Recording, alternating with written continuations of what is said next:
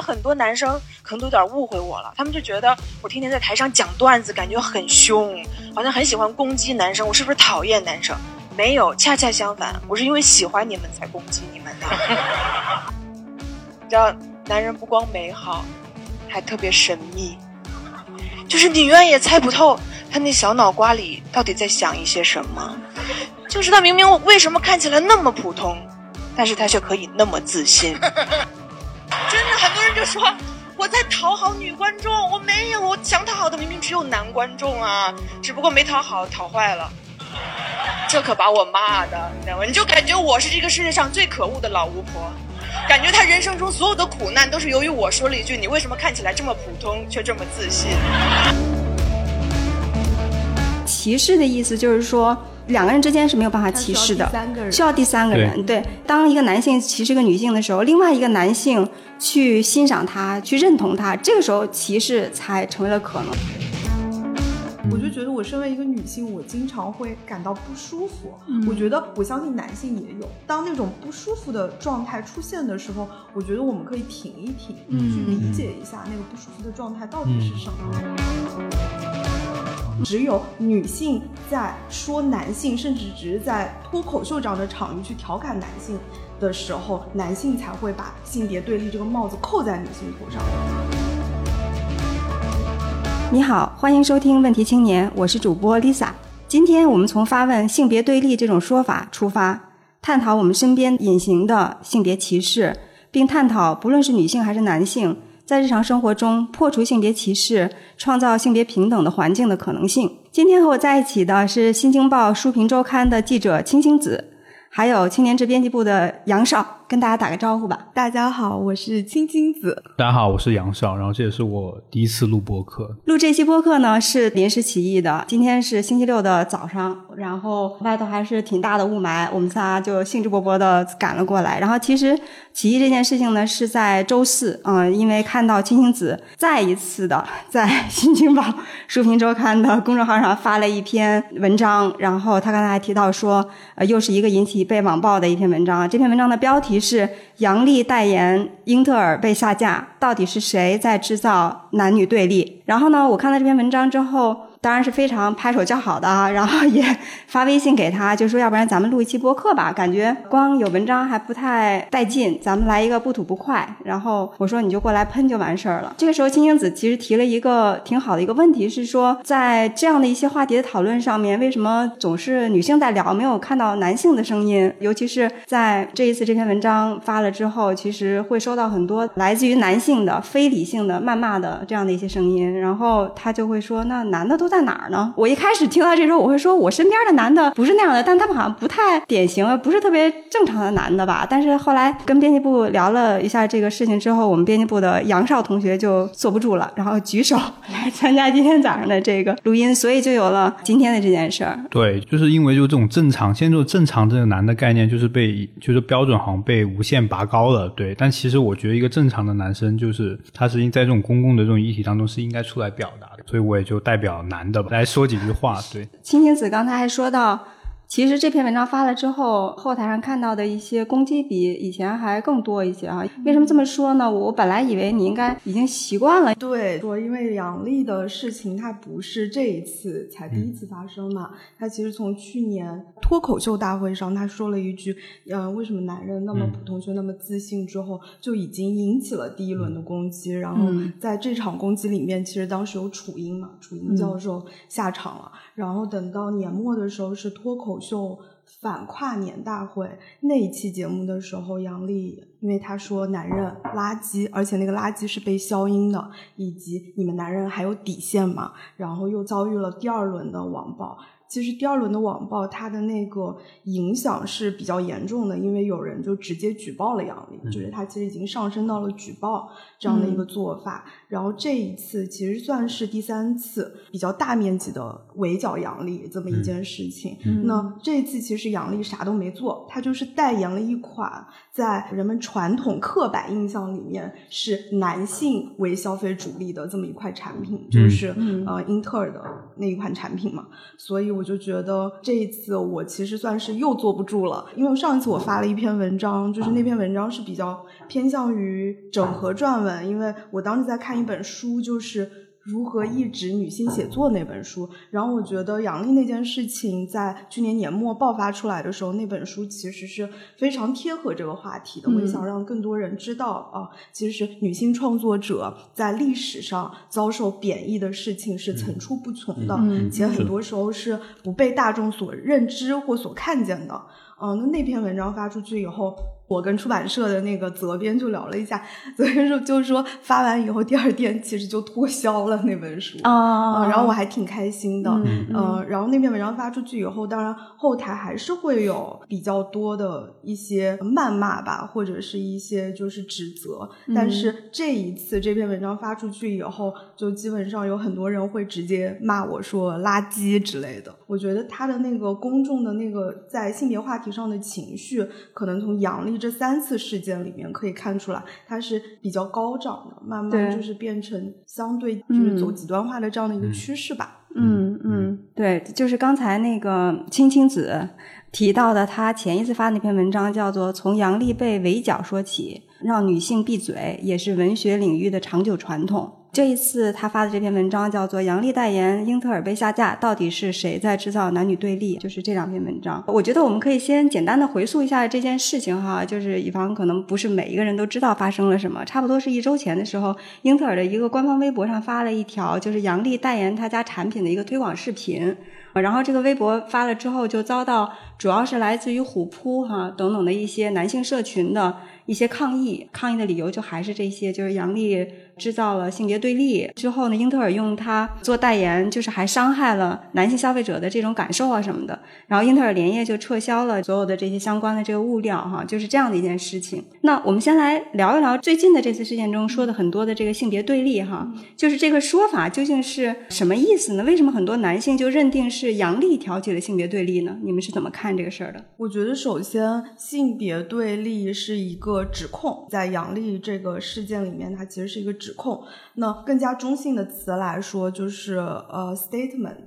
那么一旦有人 make a statement，它背后一定需要有事实的论据。嗯，而如果我们去看在杨笠这一场事件里面，就是男性对杨笠的那个指控，他所凭借的事实论据的话，其实是非常。薄弱的，就是原因其实就是杨笠说了那几句话：男人普通却自信，男人垃圾，以及你们男人还有底线吗？且杨笠说这些话的场域是在脱口秀的场域，并不是在一个非常严肃的公共场合在辱骂男性。所以我就觉得，如果你从事实层面去看这个 statement，你就知道这个 statement 是非常不成立的。嗯，然后且我们再来看一看，就是所谓的。男女对立这个 statement，它本身就是带有很强的这种父权色彩的。嗯，什么叫做性别对立？比如说，当女性她看到或者她遭遇到男性对他们的一些侮辱性的言论也好，厌女色彩的言论也好，他们并不会说，比如说男性在制造男女对立。嗯，所以只有女性在说男性，甚至只是在脱口秀这样的场域去调侃男性。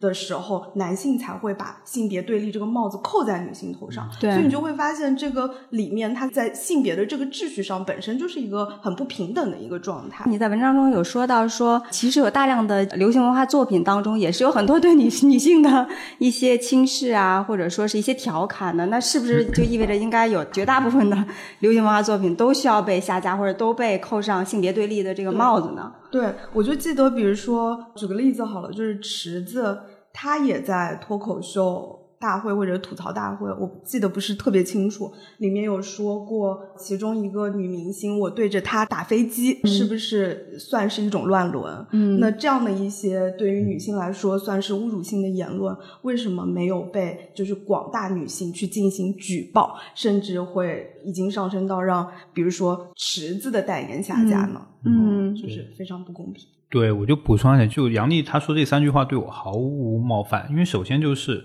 我觉得他说的这个程度其实根本都还不够激烈。然后另外一方面，就他其实有上下文的，对就无论是说普通又自信，其实他前面就讲，就是他在脱口秀的场域里面，他是在一个开玩笑状态，他会说，哎，男人的那个小脑袋瓜里面到底在想什么，对吧？为什么就 他们那么普通却又那么自信？包括他说男的垃圾，其实他是一个 callback。嗯，就他是要去回应他之前的那段子的一个梗，在最后，然后他会说，就男人不断在，就是好像是在说证明自己说男的垃圾，就是在脱口秀这样一个场域里面，就是我觉得开这种玩笑其实很正常的，嗯，对。然后这一点，第二点呢，就是回应刚刚青青子说的这个性别对立，包括我们讲的这种流行文化的这种作品里面，其实在很多的作品里面，就我自己的观察，就女性的形象是长期处在一个被遮蔽的状态。举个例子，因为我其实是一个虎扑的深度用户，对，因为我很喜欢体育嘛。然后我正好就是在杨笠被举报下架那天的时候，我去登录虎扑，然后很巧的就是我看到了一个帖子，然后它其实关于《教父》的。就是那个帖帖子，其实表面上跟看跟这次事件没有任何关系。就那帖子大概意思就是说，《教父》的经典台词当中，你最喜欢哪一句？然后评论底下的第一句大概就是就热评，大概有三千多个点赞，其实就是《教父》里边那句台词，就是叫做“女人和小孩可以粗心大意，男人不行”。嗯，对，然后接着就会有五部网友就会他们就会自嘲，就是说你这句话又要招来很多的诠释，小心要被就教父也要被打拳了。对，其实这就还蛮好玩的，就这种巧合，就是男生现在已经会自动的会去，就是会去建构这种被冒犯感。我觉得这种这种在男性的这种社群还蛮好玩。然后接着呢，就是会有一个琥珀的网友就会去扒出豆瓣上的一条琥珀热评，因为我们知道豆瓣上面就其实还是一个就是女性网友处在一个相对比较强势的地位的这么一个社区嘛。对，然后他的这个热评就是出所有男生。就你们不要想太多，你们既不是马龙白兰度，也不是阿尔帕西诺。嗯，然后这个热评被放到琥珀之后，其实就在那个帖子下面，然后就很多男生其实会感到非常的冒犯，然后他们的就冒犯就已经完全溢出屏幕了，他们就会觉得哇，这他直接有人就说这话说的太贱了，或者怎么样。就我能够想象这句话的冒犯度其实跟普通又自信其实是很相像的。就是《教父》他其实就是一个，就我本身我是学电影的，就我其实我个人对《教父》三部曲我是非常不感冒。就我不感冒的原因，我觉得虽然我觉得他视听可能在一个基础的审美上是比较优秀的，就是也确实就是它确实是一个很标准的、很经典的电影。但是我第一次看的时候，我可能我天然就不太喜欢它里面的那种秩序，它里面那种家族式的这种男性的这种气概。对，包括所有的女性在《教父》里面，就是绝对是处在一个附属品的位置上面。它就是一个男人的电影，不断告诉你男人要怎么怎么样。然后他也建立了一个普通男性所期望的一个男性形象，就是像阿尔帕西诺那样，就像白兰度那样。就当一个普通男性在看《教父》的时候，他心里面就会自动带入那个情景，你不会带入任何人，你也不会带入某一个在街头就是被一枪崩掉的小弟。你只会被带入到那个最高位的那个角色，嗯，对，所以当豆瓣上这样一句热评下来的时候，其实就相当于把这个给男性造梦的这个世界给击碎了，在我看来，所以这种落差我觉得是可以理解的。对我未必认同，但是我觉得是可以理解。就是为什么一个普通又自信能够对男性造成这么大的杀伤力？我觉得这二者是有这种相同之处的，并且某种程度上来说，就这种杀伤力，如果我们就重新再以这流行文化的这种。作品来举例的话，就是在那条的那个虎扑男生是如何去反击那个豆瓣女生的？就是会他们就会去攻击，就说说这个女生，他看了这个女生的这个豆瓣的相册照片，说这女生长得特别丑。其实这样的攻击呢，对他就会变成一个容貌的这种羞辱。男性可能普遍来讲会特别容易共情权力、共情权威，而不会去共情这种弱者，或者说去共情一些具体的人。所以我觉得可能根本原因来讲，我觉得男性需要去扭转一下这种视角。不管是从你的这种审美的趣味，你对历史的态度，乃至你对某个公共事件的观察，你可能都要更多的去，就像村上春树说的，就是在鸡蛋与高墙那一边，嗯，要选择站在鸡蛋的，并不是说鸡蛋每次都是对的，而是说在这样的一个世界的这样的一个这种权力结构下面，我觉得你需要去体察更多，因为也确实不是所有人都是马龙白兰度，那也就是百分之零点零零零一。嗯，哎，我觉得你刚才讲到的，就是男性整个的这种造梦的这个比喻还挺好的。就是在你刚才描述当中，他反过来去攻击这个女性的时候，说你也没有长得很好看呀。但是作为一个女性，我会觉得我们身边这种的攻击太多了，就是你从小到大都会在这里头。即便是在青年志，我们的那个厕所里头贴了一个照片，里头有个女性，然后边上还说这个胸型不太好。然后我很生气的在边上写，我说你凭什么去照着别人的胸型，跟你有什么关系？就就是这个东西会特别普遍，我们已经习惯了。但是突然会有一个女性对男性去说你也不是 Al Pacino，然后就是你也普通又自信的时候，就特别的冒犯了，就特别不能去接受了。对，所以这个也这个反差本身，我觉得就很有意思，就恰恰可以看到说女性的表达是。非常被压抑的，而男性其实对这些东西很多时候并不自知的。我觉得这跟男性他长久以来都处在权力的顶端是有关系的。就是一旦人有了特权，很难去共情弱者，就也可以理解。其实刚才杨少说的关于流行文化作品里面他是如何去描绘男性这件事情，我其实稍稍有一些不同的看法。因为我当时写女性是不是应该叫停大部分流行文化作品的时候，我并不是秉持着类似于流。流行文化作品里面不可以出现类似于，比如说非常阳刚的、非常传统、非常刻板印象的这种男性的形象，因为我觉得它背后涉及到的一个问题跟这次杨笠的问题还不太一样。它其实涉及到的关于已经是艺术作品跟政治正确的一个问题了。至少我的艺术观是说，艺术其实是对现实的一种超越性嘛。然后我也觉得说，西方的强调作品里面一定要政治正确这样的一个说法，其实是有一。定的虚伪成分在的，因为它毕竟是在一个艺术作品里面。那一百个人看一部艺术作品，他可能就是他的态度、他的观感都特别不一样。然后男性他去看，比如说艺术作品里面像《教父》，对吧？然后他有那种。造梦感，我觉得这都是可以理解的，也是应该被允许的。但是我觉得问题不在于艺术作品里面对男性的刻画让男性有了造梦，而是说艺术作品里缺少女性的声音。对，就是艺术作品里面有那么多，比如说侮辱女性的言论也好，就是对女性刻板印象的这种形象也好。那么，为什么很多艺术作品里面没有出现，比如说女性视角下的男性呢？我觉得这个可能是更加关键的一个问题。嗯，非常同意。其实，在艺术作品，它也有它自己的那个时代的背景和它的时代性，你不能够要求就过去所有的时代的这些创作者都像今天这样有这样，就变成取消文化了，也是不对的。然后，那我们今天想要去要的一个环境，就是说，我们既可以去承认和接纳那个时代背景之下这些创作者。他们想表达这个东西，但我们在今天又有一定的这种觉知，知道说我们今天对于性别意识已经有了哪些新的。一些看法，知道哪些东西是一些刻板的一些印象。然后，如果男性能够在有这种觉知的情况之下去欣赏这些艺术作品，那是完全不一样的一种状态，不是把它就当做神一样的，或者说自己的梦一样的，就是去追求的，就是绝对正确的东西，那个就有点差别很大了。说到是男性一直处于权力的一个顶端，所以他们会很少共情。我觉得这句话对于很多男性来说是非常难以理解的，因为他们会说：“你看，在我公司对吧，我老板。” 我上司是个女的，然后或者是说在我们的学校，对吧？有很多女生，她们学霸，然后就是比我们还表现优秀。那我们怎么就成了权力的顶端？哪怕在我的亲密关系当中，什么事儿都得听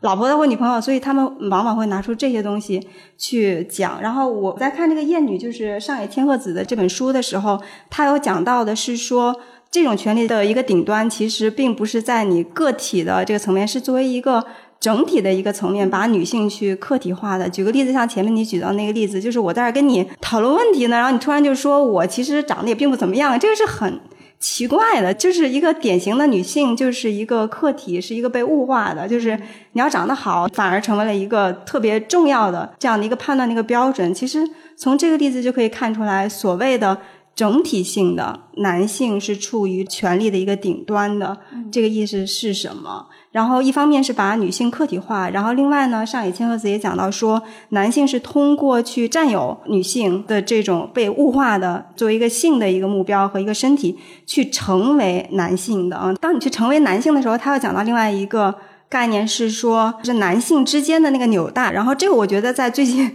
英特尔的这个事件上特别有意思的就是被呈现了、被展现了出来，因为他要讲到说歧视的意思就是说两个人之间是没有办法歧视的，需要第三个人。对，当一个男性歧视一个女性的时候，另外一个男性去欣赏他、去认同他，这个时候歧视才成为了可能。所以我觉得恰恰就是我们最近在这样的一些事件上看到的这种现象。我觉得 Lisa 刚才讲了，其中一点也是我在前年那篇文章里面没有说到的一点，就是呃，为什么很多男性会把，比如说把杨笠跟苏姿丰，就是 M D 的 CEO 做一个比较。我当时在文章里面，其实他的那个论点是说，他们需要通过男性的共同体去推举一个他们认为的一个女权也好，女性的一个标准，来完成自身主体性的一个构建过程。但是我觉得这里面其实还存在另外一个问。问题，其实，在《如何抑制女性写作》那本书里面也提到过，就是男性对女性成就的一种个别化。什么意思呢？就是他们将杨笠跟苏姿丰放在一起对比，我们都知道都是设立女性成就的标准嘛，来证明杨笠不配。但很可笑的是，如果你去问这些人，除了苏姿丰之外，就是还有谁是你们觉得是女权的代表，或者是女性成就的代表？他可能也举不出几个例子。嗯，但提到有成就的男性，他可能就会滔滔不绝。问题是，这是因为女性就天生比男性差吗？我觉得当然不是，这是因为整一个关于成就的标准都是由男性建立的，目的就是为了极端一点说，就是打压女性，来巩固。男性的主导或者是这种霸权的地位，而长久以来，其实我们都可以看到，就是整个世界都是建构在男性视角下的，而很多同样有成就的女性，在这种视角之下，她其实就被抹杀了，或者说被写出了历史。然后在《如何抑制女性写作》那本书里，其实作者就发出了一个天问。他就是举了一系列的例子，我就举几个例子。他说，我们都知道勃朗特姐妹，就是艾米丽·勃朗特跟夏洛特·勃朗特。但是我们知道，艾米丽·勃朗特除了《呼啸山庄》之外，她还写过贡戴尔诗歌吗？而夏洛特·勃朗特，她除了写过《简爱》之外，她还写过《维莱特教师》。然后甚至伍尔夫，大家对伍尔夫的认知就是啊，他写过《达洛维夫人》，但除了《达洛维夫人》之外，他还写过三个基尼金币，而且。伍尔夫是非常关注工人议题的这么一个女性，但为什么我们看不见呢？这不是一个自然的过程，这是一个有意被遮蔽的过程。因为女性一旦书写了在男性看来不属于女性范畴的作品，那这个评价标准其实是会发生变化的。所以，所谓的男性共同体共同去。设立一个女性成就的标准，这个标准它就是搁在男性头上和搁在女性头上是完全不一样的。那个书里面还有一个例子，就是说，当历史上有一些男性评论家他不知道一本书是女性写的时候，他们会夸赞啊这本书写的好好好创新。但一旦他们知道这本书其实是女性写的时候，他们就会反水。嗯，他后期就落入了一个女性长期以来会写作的一个传统。他就写的没有像前半部那么好了，所以这里面其实也存在着一个双标的问题。嗯，所以我们从这里面可以了解到，所谓的男性对于女性成就的那个标准，其实是非常立不住脚的。嗯嗯，哎，就是在杨丽这件事情上，我觉得我觉得挺吊诡的一件，就是说，就是这些男性他其实是非常反女权运动的，然后但是即便在这个时候，他们也要再去立一个什么样才是真正的 独立的，对吧？这种平权的这种女性。的一个形象就是蛮蛮搞笑的，对，就还是以虎扑做一个样本吧。就其实我觉得性别跟种族问题是非常相似。就是虎扑的，你知道虎扑都是球迷，篮球迷、足球迷，然后篮球 NBA 里面有非常多的黑人球星。但是呢，虎扑网友其实非常吊诡的一件事，他一边会很肆无忌惮的说种族歧视，但一边又会视詹姆斯、科比、乔丹为自己的终身偶像。而且他们会反过来说，我这么喜欢科比，我怎么可能会种族歧视呢？说白了，他其实他会设定就是说，对于黑人而言，设计一个就是超好的一个黑人、良好黑人的范本。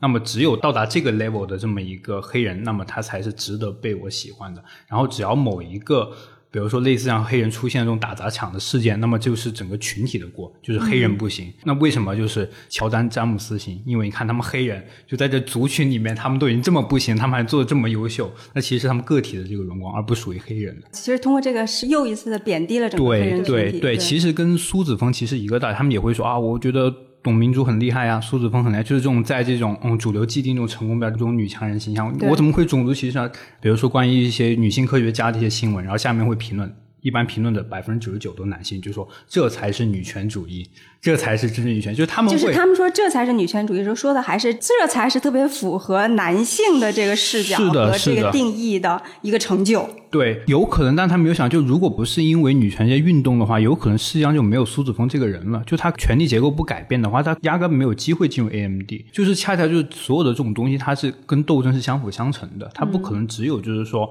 你看到一个就是光鲜亮丽的这么一个女强人，或者说一个黑人球星，那么背后的这些所有因素你就全部忽略掉。如果没有马丁路德金的话，我估计也不会有乔丹，也不会有科比这样的人。就是其实还是把，不论你是黑人也好，你是女性也好，就是用我们的这套标准，你仍然有成就了，其实就有成就了。其实并没有去认可任何一个黑人或者认可任何一个女性，仍然是在不断的认可同一套标准。然后这个时候。他就会发现，那杨笠提出来这东西是完全冒犯了这一套标准。那其实他们所欣赏的也是那些具有男性气概的那些特质、那些成就、有支配性的，然后在权力顶端的。其实还是对这种权力的一个向往和一种认可。就是我觉得还有一点就是，如果我们去问苏姿峰。他可能并不想当这个代表，对，他也并不想当第一，就是这种所谓要争当第一。但是我觉得女性天然就是。他不是那种我一定要当第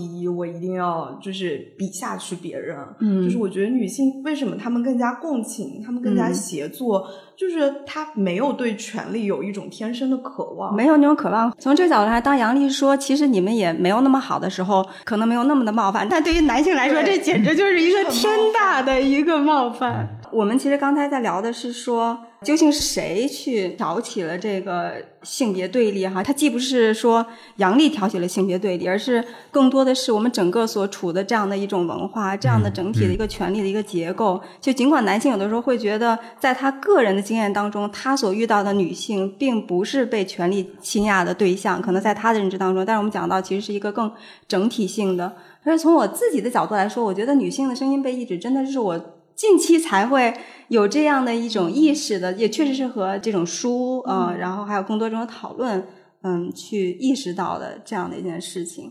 对，就可能也跟我过去这半年其实也采访了很多女性主义学者嘛，嗯，然后我觉得很大的一点是，对于女性来说，她被父权制一方面是规训了，然后另外一方面是她其实是内化了整一套父权对于女性这种性别角色的一些要求，所以对女性来说，很多时候她自己也意识不到，嗯嗯，就是我们刚才所说的这些被压抑了的这种状况状况，但是我后来。去回想，比如说以前开会的时候，当女性就是当同场男性、女性，其实人们会很自然的希望听到男性的声音更多一点，而女性一旦发声，她就会被。套上就是滔滔不绝，然后什么非理性的，然后歇斯底里这样的一些帽子，然后我就觉得每个女性在日常生活当中可能都遭遇过这种被贬义的这种状况。对对对，所以我就挺想咱们可以聊一聊日常生活中被抑制的这些现象都有哪些，这样无论是男的还是女的，咱们就可以更觉知这些东西啊。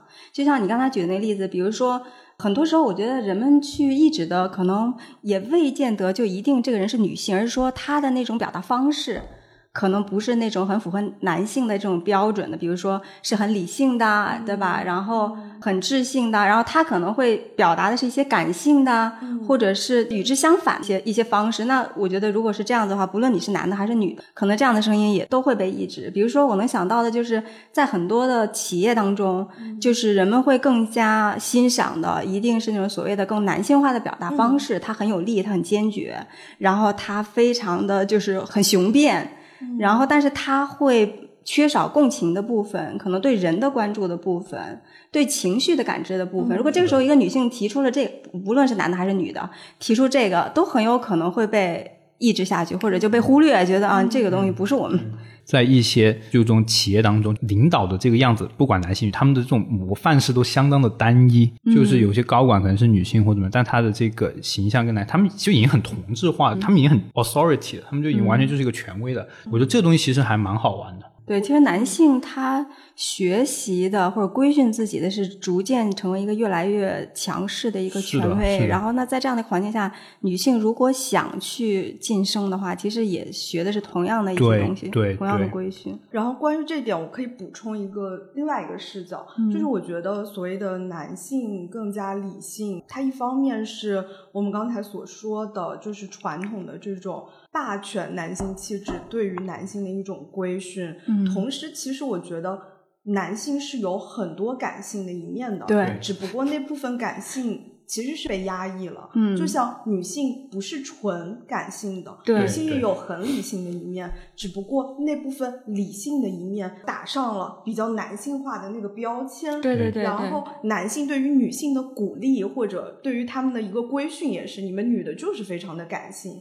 嗯就是在这样的一个话语之下，那女性就是长期可能自己也会对自己说，哦，我是不是一个就是一个很情绪化的人？但是你没看到的是，你在很多事情上其实都非常的理性啊。对对对，所以我觉得理性和感性就是。无论是男人或者是女人，他在成为一个男人和女人之间，他都是一个人。嗯那你作为一个人，你天然的感性跟理性都是存在于你的体内的。对所以我觉得大家要记住的一点就是，我们过去很习以为常，甚至认为是生理特征的那部分男性气气质也好，女性气质也好，其实实际上是后天习得的，对而且是一个嗯长期被塑造的一个过程，是一个历史跟文化的一个积淀的一个过程。对，这种规训和这种形成，不论是对于男性和女性来说，都是一种压迫。对对。嗯但是只是说这个压迫，它构建在那个不平等的那个权力结构之上，所以对于男性来说，他可能就是一直觉得自己如果这样做，他是可以获得权利的。嗯但是对于女性来说，她其实是被贬义的。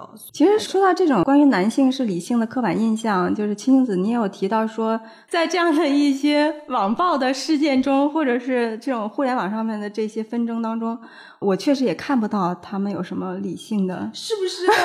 对不对？就是你完全看不到他们很理性的那一面，对吧？然后他们所有就是像我们一开头说的，就是指控杨笠男女对立，其实也非常的站不住脚，在事实层面上。对对对然后他们对杨笠对更多女性的一些攻击，其实也非常的无力。包括那张图，就是把杨笠跟苏姿丰两个人就是对比起来，在苏姿丰那一页，他放的是苏姿丰夸夸夸非常就是辉煌灿烂的那些履历，在杨笠那张图，他放的是杨笠对于男性冒犯的那些言论，就完全没有可比性。两个维度的事情完。全就觉得哇没有可比性。然后我又想起，因为我最近不是在看那个伍迪·艾伦对决米娅·法罗那部纪录片嘛，就是那部纪录片里面爆出的那个录音，就是米娅·法罗跟伍迪·艾伦就是谈话的一些录音里面，你也会发现女性就是在遇到这种争议性事件的时候，或者是遇到这种对她有很强指控性事件的时候，她发出的声音都是非常理性的。相反，男性就是支支吾吾，然后就是说不出什么所以然，然后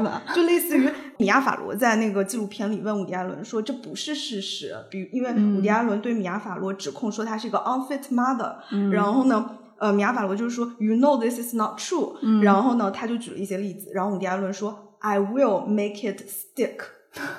就是你就会觉得哇，那这个男性就是你从那个字里行间里感受到他的愤怒，但是往往对于男性来说，他会说我的这种愤怒就是一种理性，就是我在讲道理。但是其实就是非常的，我我在听你刚才讲那个对白时，我想他是不是因为就是这种权力的意识已经内化到极致，以至于说我就不跟你讲了，反正我有权去 claim，我你说的就是对的。哎，这个让我想到女性的声音什么时候被抑制哈？这让我回想到，比如说家里一些长辈哈，他们在讨论一些问题的时候，因为我身边这样的长辈还挺多的，包括我自己的父母呀，我的一些什么舅舅妈呀什么的，就是然后经常也会碰到这个女性还挺理性的。然后想去 argue 一些事情的时候，那时候那个男性通常有的时候就会表现为我不想跟你去 argue，那种感觉就是有一种说这个东西被冒犯了的那种感觉。其实是我在去年十一月份采访过，就是去年出了一本书，叫做《看不见的女人》，作者是英国的社会学家，也是一个女性主义的社会学家，叫做安奥克利。这本书是他在上世纪七十年代写成的，然后他在这本书里比较创新性的一个研究。的框架是，他没有把家务劳动放在一个性别框架里面去研究，嗯嗯。他把家务劳动放在了工作的那个嗯框架里面去研究，嗯所以他就将呃女性的家务劳动跟工厂的工人人，就当时流水线的工人，嗯。嗯，他的一个境况去做了一个对比，然后我就去采访了他，然后在采访的过程当中，我就在想说，其实我从小到大，我大概从很小很小的时候开始，而且不只是我一个人，就是女孩就开始为家庭生活做起了准备了，就是想一想，比如说你小时候收到的那些玩具，让你打扫卫生的，对吧？扮家家，对吧？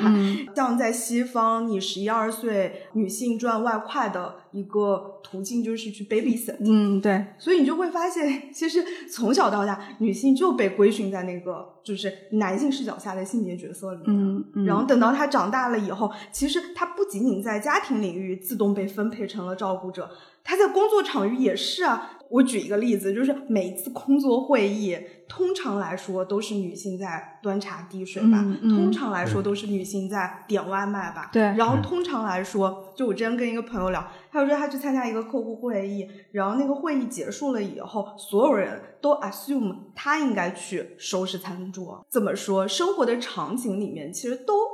有很强的对女性性别角色的一种规训，以及对女性，就是他也给了女性没有时间去做其他事情。像安奥克利就说，他在写这本书的时候，他当时刚好生了孩子，然后他就觉得，但是没有人在帮他，所以他每天又要照顾孩子，又要写作，他其实处在一个双重劳动的那个过程当中。嗯但男的就觉得，你就照照顾照顾孩子，你也没干什么事情，所以我就觉得很不公平，而且是就是这种处境，就是对于女性的这种处境，在我们日常生活当中，它是一个从小到大渗透在你的每一个特别渗透。我刚才我又想到一个场景，就是我最近有一次在那个公司里开会，请了一些外头来的一些朋友，然后他们都是男性，然后公司里头是我跟 Zapp 一块儿哈，我忘了，好像主要是这样子。然后那一次开会的人，当时只有我一个人是女性，然后呢，这帮人。待在那儿，然后我就去帮他们拿水，把这个水放到桌子上那一刻的时候呢，我感觉到有点不爽。然后呢，我就说了一句话，我说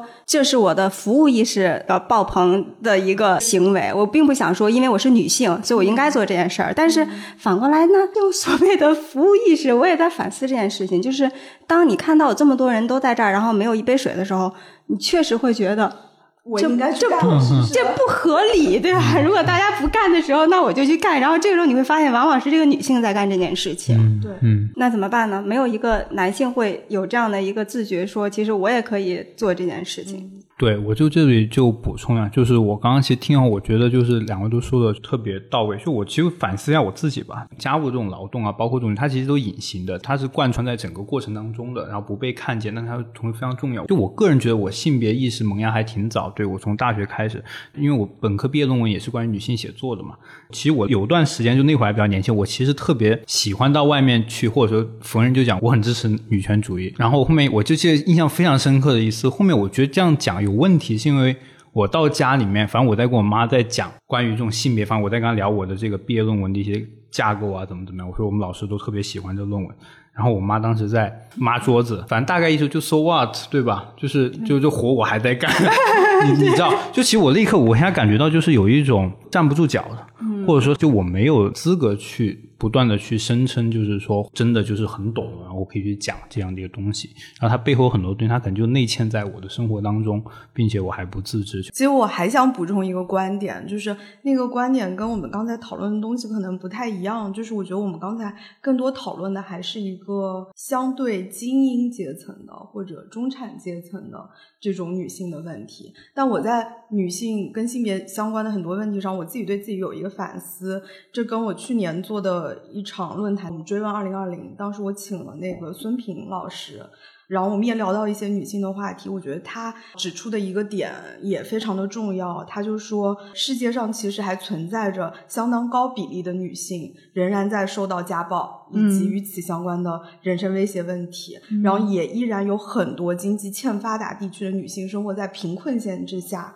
嗯遭受性别歧视，无法获得义务教育。所以目前而言，就是除了我们刚才探讨的，可能更多就是在精英阶层，尤其是在就是城市当中那些中产女性所遭受到的贬义境况之外，我们其实更需要从生存权的角度去考虑更大图景下女性的一些生存的境况。我觉得这个也非常的重要。嗯嗯我们再回到今天一开始发问的时候，我们讲到的这个英特尔的这个事件哈，然后我想跟你们再聊一聊，就是在这种事件当中，男性他们的声音和那个角色啊，我们稍微回顾一下、延展一下这个事情的那个发生哈。我们刚才讲到是说，因为部分男性的这种强烈的这种反抗，然后英特尔也把就是梁丽的这个所谓的商务给撤下来了嘛，然后男性就觉得好像成功了，然后要进一步的去影响杨丽的更多的商务，然后这个时候呢，正好杨丽有。一个在客户的品牌有一个卫生巾的一个直播，然后你就会发现，在那天的时候，女性有很多声音和力量一个聚集，帮杨丽去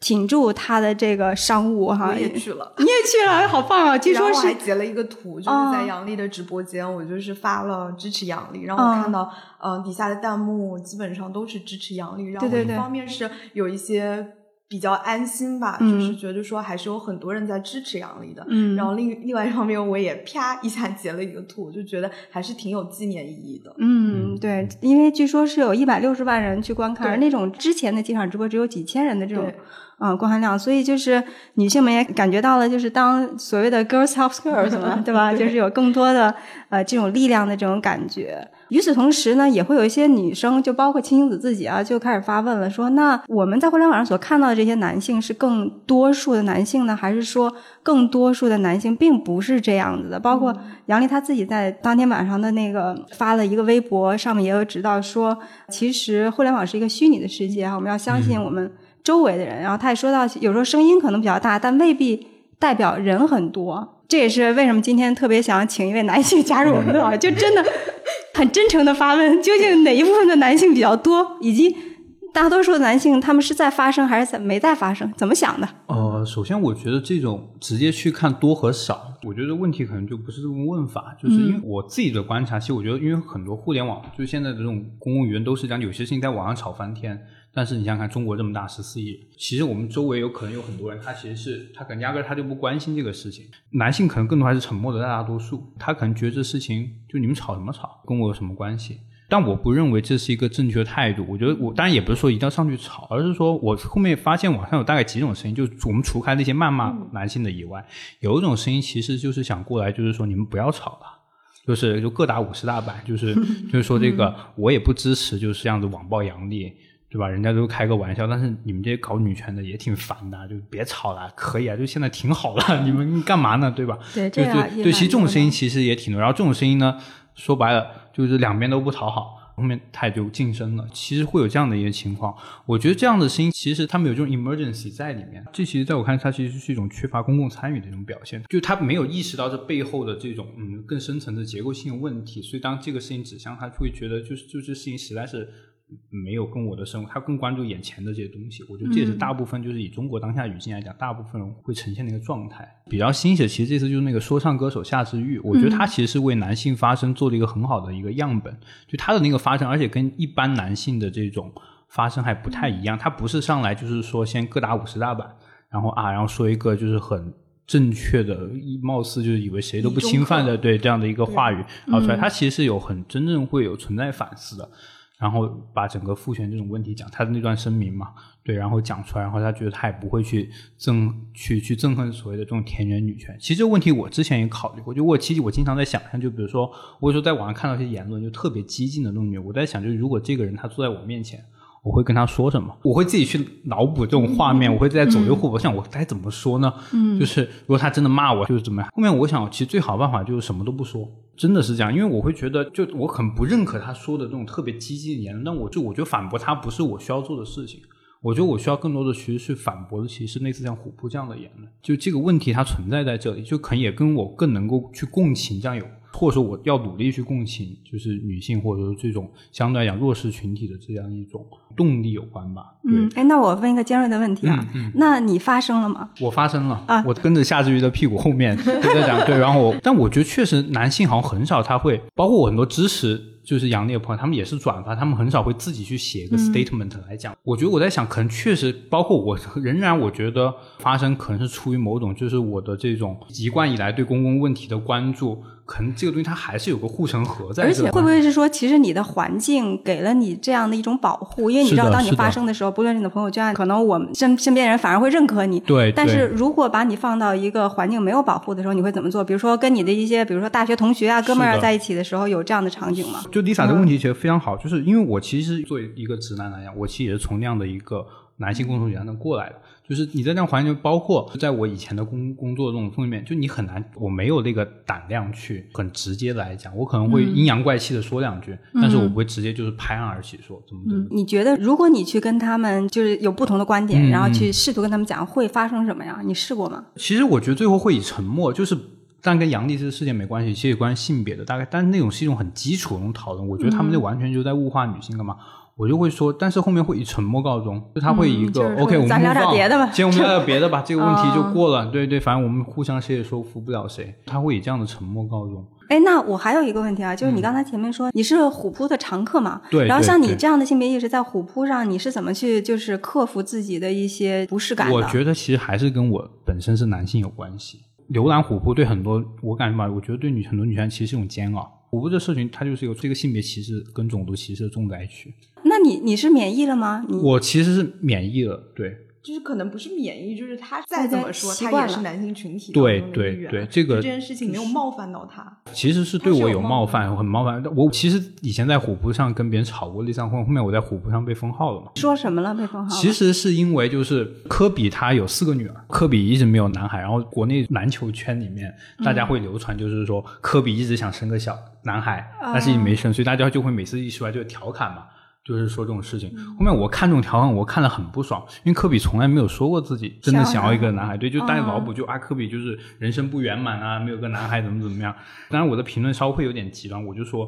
就这种烂梗就百嚼不厌，果然就是虎扑堪称是屌癌集中营。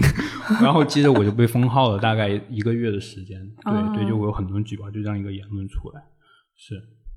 哦，所以像这样子的就会被封号，那就是像其他的一些特别艳女的就不会被封号，不会不会，除非你是那种特粗俗下三滥到极致的那种。就其因为虎扑它就是，比如说琥珀它有一个叫做贝福利，就贝福利是一个球星名字，但你的福利和一个贬成就福利彩票的一个福利，然后贝就是那个准备的备，就是他们发任何内容的时候，他为了吸引来看，他就会放一张比较性感的这种。美女的这种照片过来，然后大家会因为你就你这是图文无关的，你可能是一个求助，就是说我该选哪个专业，这个游戏我该怎么过，OK，and so on 这种，然后呢背后然后大家会因为这图然后会啊就觉得你这个好，就老哥你给的这个图片挺给力的，我来回答你几下。我在想，其实就是因为体育这个场域它本身就是一个高度男权，就是篮球基本上就男篮，足球就是男足，然后这两个球又是最具被吸引力的两个竞争体育，就是。女足跟女篮是就是在商业价值上面是很相辅相成。他们就是一个男人的事业，他们可以非常肆无忌惮的，就是。然后就想象，比如说一个球星，他成名之后，他可以经常换老婆，在这种性资源方面会有极大的这种攫取力。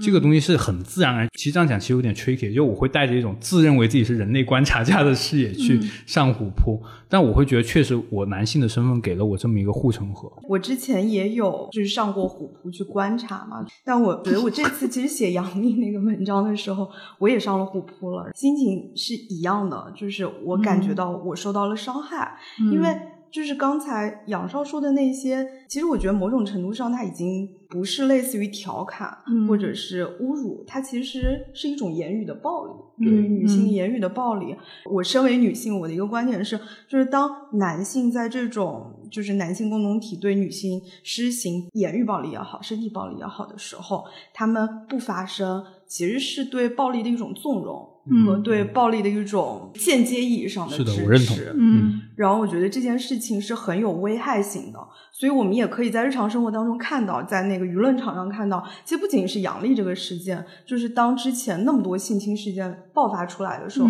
有多少男生真的有公开表达过什么？他们甚至连转发都没有，因为他们觉得这件事情跟他们没有关系。嗯。但其实是有关系的。哎，我在想，如果一个还挺认同这个性别平等，然后也有这样的性别意识的一个男性，如果在这样的时候他更多的发声、转发，会担忧什么事儿吗？会担忧男性同伴把自己排除在共同体之外？这个如果从我自己来讲，我没有什么好担忧的。我觉得我自己可以到同温层以内，但是我会觉得他有一个很大的这种话语的壁垒，就是我也不知道，类似比如说某个。大学生群里或者他们的那个语言状况是怎样，他的那种用语习惯。我们以前那种所谓的卧谈会，它这种东西太内化了，就内化到，我就举个例子，比如说我们都在讲以前三七女生节，就三七女生节这个梗，它的来源就就来源一帮这种大学生在造这种笑话，对吧？它其实来源就是一个所谓一日之差。它最后就反而就被商家利用，或者它就成了一个堂而皇之的一个节日了。我也不知道该怎么去，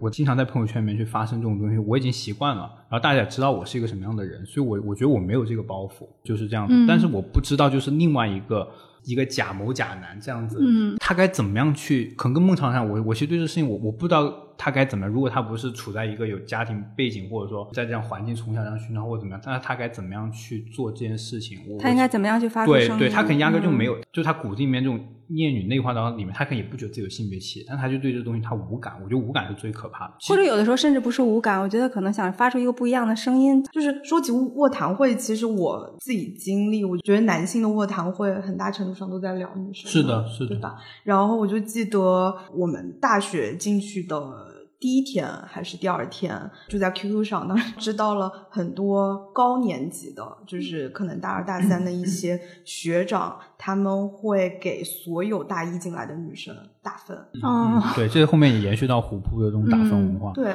我就觉得这种其实也是一种男性纽带的一种建立的过程，所以你就看到他其实。就是为什么杨笠这件事情会经受那么大的争议，或者会引发那么多的讨论？因为这一件事情里面，我们看到了广大女性的处境。对，是，对，所以这也是为什么有那么多女性会去支持发声。嗯，而且我看到很多女性，她们的评论是说：“我真的没觉得他说的有什么夸张的地方，这就是我们的生活。”对。退一万步来说，杨笠其实明确的说过，她不是一个女权主义者。嗯嗯啊，她只是在表达自己身为一个女性的生活经验。她这些话也并不是对男性说的。嗯，她对自己的生活，她对自己也会有很多的调侃。对啊，但是男性选择看到了那一部分。对对是，其实忽视了很多的上下文。就是我被就被压了这么久了，就是终于我要逮着这么一个机会来，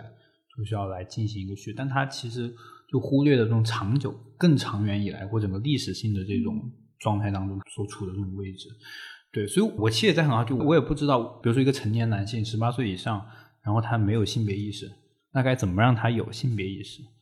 我觉得这个是一个非常难的问题，但我觉得很重要一点就是男性启蒙男性是非常必要的。所以我看到就是夏志远发那个呃声明的时候，我会觉得可能也跟他是说唱歌手有关系。然后他可能相对来讲他也不是那么就跟这种商业资本走的不是特别近。就中国的明星普遍都太爱惜羽毛，就生怕自己说错，然后就可能也需要更多的这种男性的艺人。或这种公众人物站出来说自己是一个，先不要说女权主义，他对他的显示性别友好，然后性别意识，这样出来可能从向在层才会有这样的一个路径。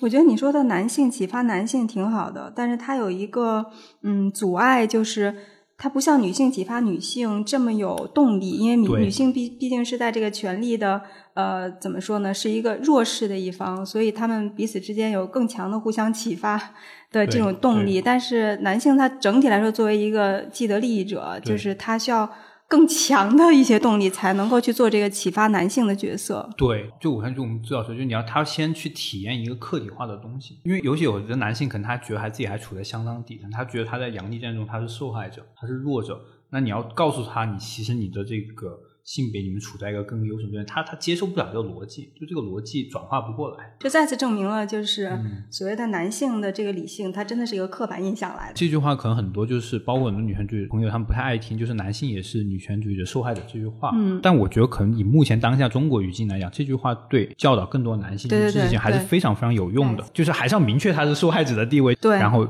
同情弱者，我觉得就那个简单的事实，就是你在一个男性的社群中，如果说出跟他们观点不一样的这种性别意识的这个话的时候，会遭到他们的围攻或者封号。就这件事情本身也是说明男性自己也是这个父权制的一个受害者。其实你都得去服从于同一样的一种声音。就是男性的衰落里面，那个作者其实也提到了嘛，就基本上就是说男性在父权社会里面也有很大的痛苦。然后男性也遭遇到了很多规训。我觉得有一种，就是我在那个文章里面其实提出了一个问题，就是男性既然他可能同样深受，而且有时候是不自知的这种规训跟痛苦的时候，他们要如何选择？是说我要把枪口调转过来指向女性，然后借以逃避我去偏离那个正统，所谓正统的那种恐惧，还是说他们也能像女性去克服自我厌恶那样？就是去跟自己害怕变得不是男人这样的一个恐惧去做一个斗争，我觉得男性是要做出选择的。嗯，对嗯嗯，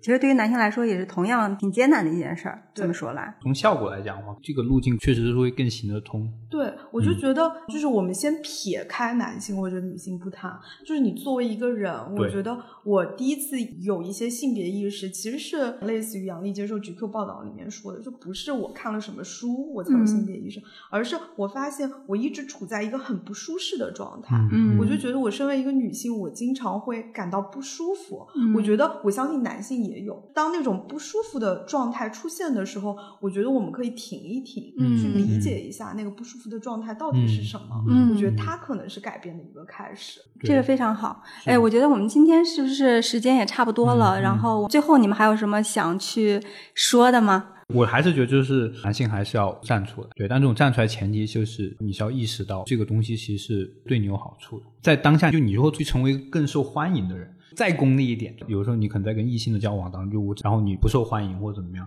其实可能跟你的这种外貌跟你的这种经济能力没有相关。就你首先你是不是一个有意识到，就是在言语当中，你是在把对方就是客体化？就客体化这是很学术词，就你有没有把对方当一个跟你一样的人？人家是有行动性的，他们有他们自主意识，他们选择某个伴侣或者说他们的某些生活方式的时候，他可能是真的认可这个东西，而不是因为出于什么这个男的有钱，他才会去这样做。就他们是有自己的行动性，是一个丰富完整的一个个体。然后接着第二步，其实才是说去影响更多的男性，就像夏之雨做的那样。我所以我觉得夏之雨这次做的这事情真的是，就我看了后，我会觉得这人真的挺 real，这才是一个真正一个说唱歌手该做的事情，嗯也是一个公众人物该做的事情，就是站出来，对我支持女权主义，就这么简单。而且女权主义就是平权，就这么简单。我觉得我想说的其实也是，虽然写完那篇文章以后，很多人都会就是在后台攻击我，就是很多人那个说法就是这肯定是女性写的，然后这个女性仇恨男性之类的。但是我想说，就是我自己去回溯为什么我会去写那篇文章，我觉得我不是被愤怒这种。情绪所驱动或者所动员的，我真正被驱动，我真正想要写那篇文章，其实是在杨笠发了那条微博以后，我就嗯发现说，哪怕很多男性对他真的是恶语相向，但他没有用恶语去回应对，嗯他反而是一个非常共情、非常理解式的告诉大家说，我们不要去相信。互联网上很多的人，我们要相信我们周围的人。我觉得这对我来说是一个很大的动员，然后是很大的一种女性的一个鼓舞和女性的一个力量。所以这也回到就是我为什么会那么喜欢《如何抑制女性》那本书，我其实读了好多遍，我觉得我每一遍。读它的时候，那个感受都不一样。我第一遍读它的时候，可能我觉得哇，这个作者好犀利，就是他能够去洞察和去剖析女性写作遭受抑制的这些模式和伎俩。但是我等到这一回，我再去读这本书的时候，我其实真正深受感动的是，即使那些书里的女性创作者，她持续被贬义，持续被正点文学所抛弃，但他们从未放弃过写作这件事情。嗯他们就是试图在边缘生长，然后去冲破这种桎梏，然后试图去建立就是属于女性的写作传统，嗯写属于女性的这种生活真相。嗯然后我觉得这件事情是非常非常可贵的，所以它不应该被剥夺。说的非常好。我觉得我们开头的时候讲到，今天的这一档播客也是临时起意去做的。从我自己的角度来说，一开始没有特别强烈的想去回应这个英特尔的这个事件，包括我们编辑部选题的时候，当时我确实没有特别强烈的这种意愿，因为就是你观察品牌的话，他们做这样的事情，我觉得就很多了，就没有什么特别新的，但是。让我觉得比较受到一些鼓舞的，确实也是在整个这件事情上面的这些女性的力量，然后包括杨笠她自己的这个声音，然后包括像青青子她提的那个问题，在这个过程中，男性的一些正面的声音为什么会听不到？嗯，所以我觉得今天我们的讨论对我来说很有收获。一个是说，我们日常生活当中那些一直女性的这些场景，其实不只是在女性写作的时候，在很多时候，当她们想创作、想表达的时候。甚至就在你的家里，在你的工作中都是很多的，所以我们越多的可以去思考和讨论这些东西，我们不论是男的还是女的，都可以对他越多有一些觉知和一些反思。还有一个就是今天我们讲到说男性去启发男性，我特别希望接下来可以看到 更多的这个男性的发声。我觉得这个也是我们今天做这个节目的挺重要的一一个初衷吧。嗯，好，谢谢大家。好，谢谢谢谢大家。感谢大家收听《问题青年》，是由青年志出品的播客。我们从青年的发问出发，探讨行动的可能性。你可以在小宇宙、苹果播客、喜马拉雅、网易云音乐等平台收听我们的节目。如果你喜欢我们的节目，可以在微信和微博搜索“青年志 Youthology”，关注我们的其他内容栏目或与我们联系。谢谢。